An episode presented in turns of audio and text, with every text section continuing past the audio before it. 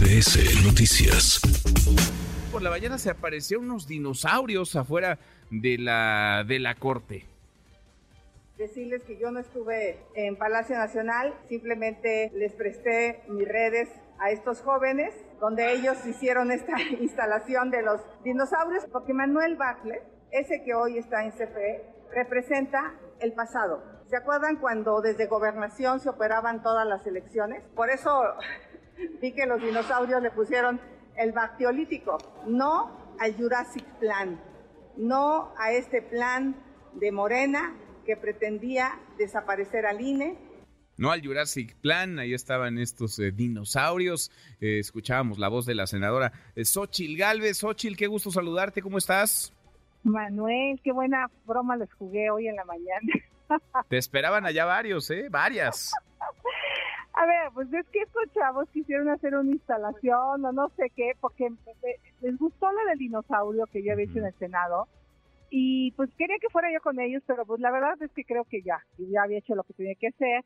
Y me dijeron que si les prestaba mi red para que la gente pensara que fuera ellos y les pudieran hacer caso, ¿no? Y me pareció muy interesante porque mucha gente no se enteró que hoy se iba a discutir en la Corte el batear de manera definitiva, el cancelar de manera definitiva el plan B de Morena, donde de verdad era un atentado contra la democracia. Entonces, bueno, pues era como mandarles un mensaje a los ministros, me encantó, era este, pues que los ministros sintieran el respaldo de algunos ciudadanos.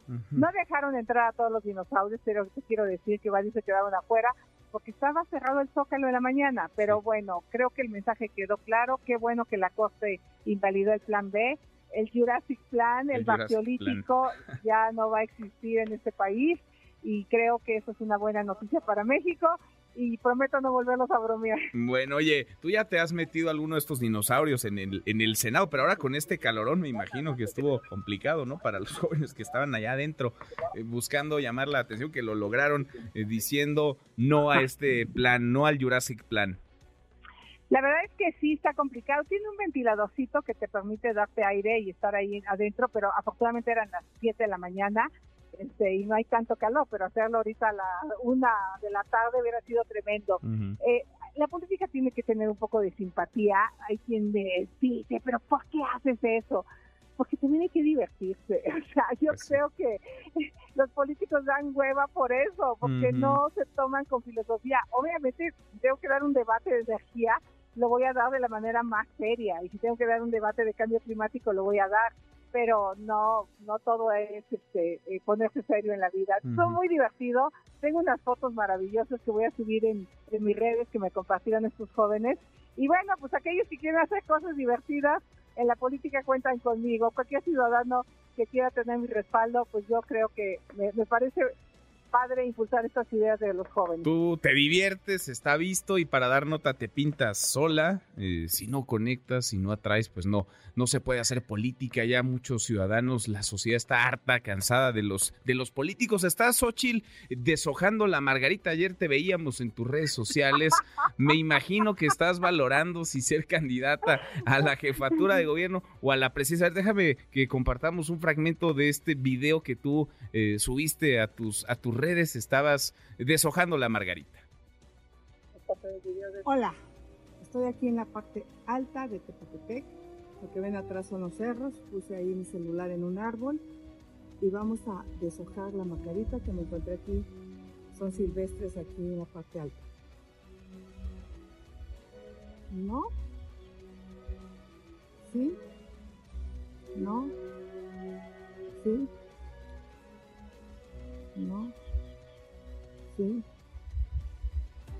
¿Y en qué acabó? ¿Sí o no? La jefatura de gobierno, la presidencia. ¿En qué acabó esa Margarita Xochitl? Ya se va a conocer muy pronto, ya se va a conocer. Es, otra, otra que pues subí también. Ay, ¿cómo un tema tan serio? O sea, me encontré en las flores, caminé, fui a la montaña el fin de semana a, tratar de encontrarme un poco conmigo misma.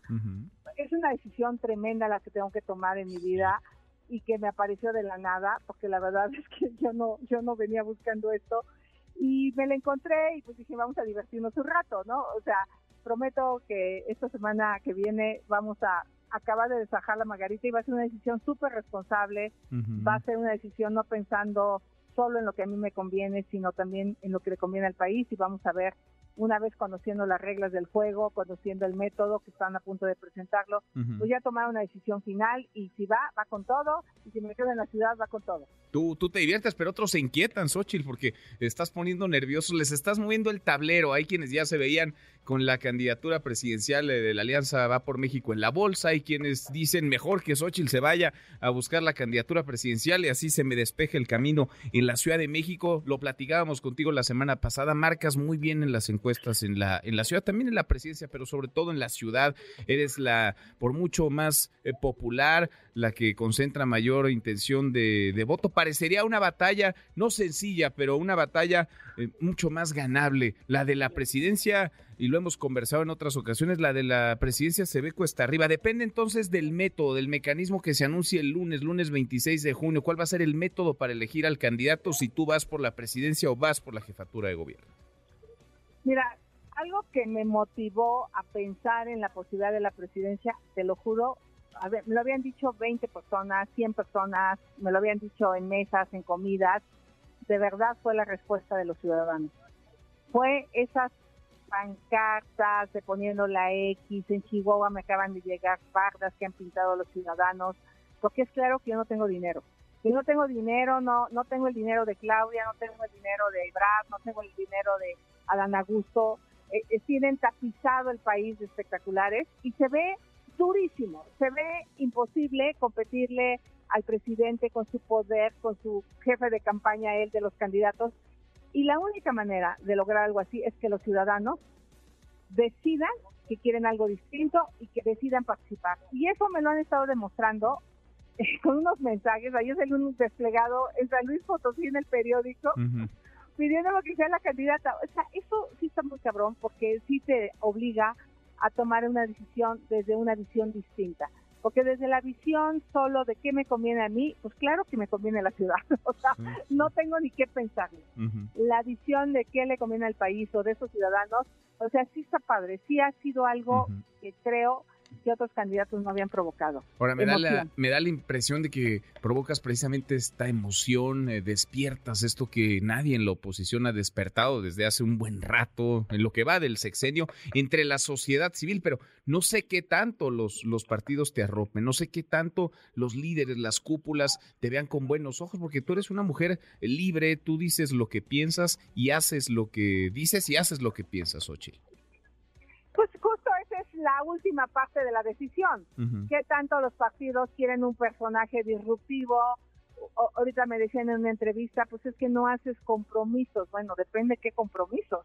O sea, si mi compromiso es que este país salga adelante, que los jóvenes tengan empleo, que reduzcamos en serio la pobreza, que nos metamos al nearshoring o a la relocalización de lleno, órale, o sea, o sea, pero si es... Es que algunos están acostumbrados a que los compromisos sean complicidades más que compromisos. No soy una mujer de complicidades, yo soy una mujer, me conocen y por eso pues a lo mejor genero las dudas que genero, pero ten la certeza que cuando he trabajado, he trabajado para quien debo de trabajar. Bueno, o sea, cuando trabajé para los pueblos indígenas me entregué, no dije nada y por cierto no me un centavo. Entonces, pues vamos a ver, vamos a esperar el método, vamos a ver este diálogo que aparentemente hay, hay una convocatoria para estar el lunes con los tres partidos. Y yo ahí pues tengo que sentir también el ánimo. Si parezco apestada pues a qué voy no pues pero si soy bien recibida pues también sí es importante considerarlo. Yo nunca les he ofendido nunca he hecho nada indebido y vamos a ver qué ánimo hay. Y, y, también pues es una contienda y si no subes no subes. También tampoco hay que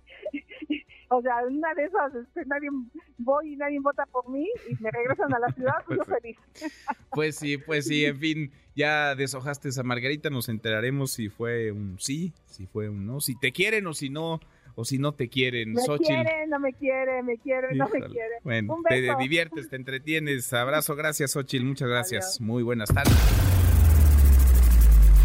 redes sociales para que siga en contacto: Twitter, Facebook y TikTok. M. López San Martín.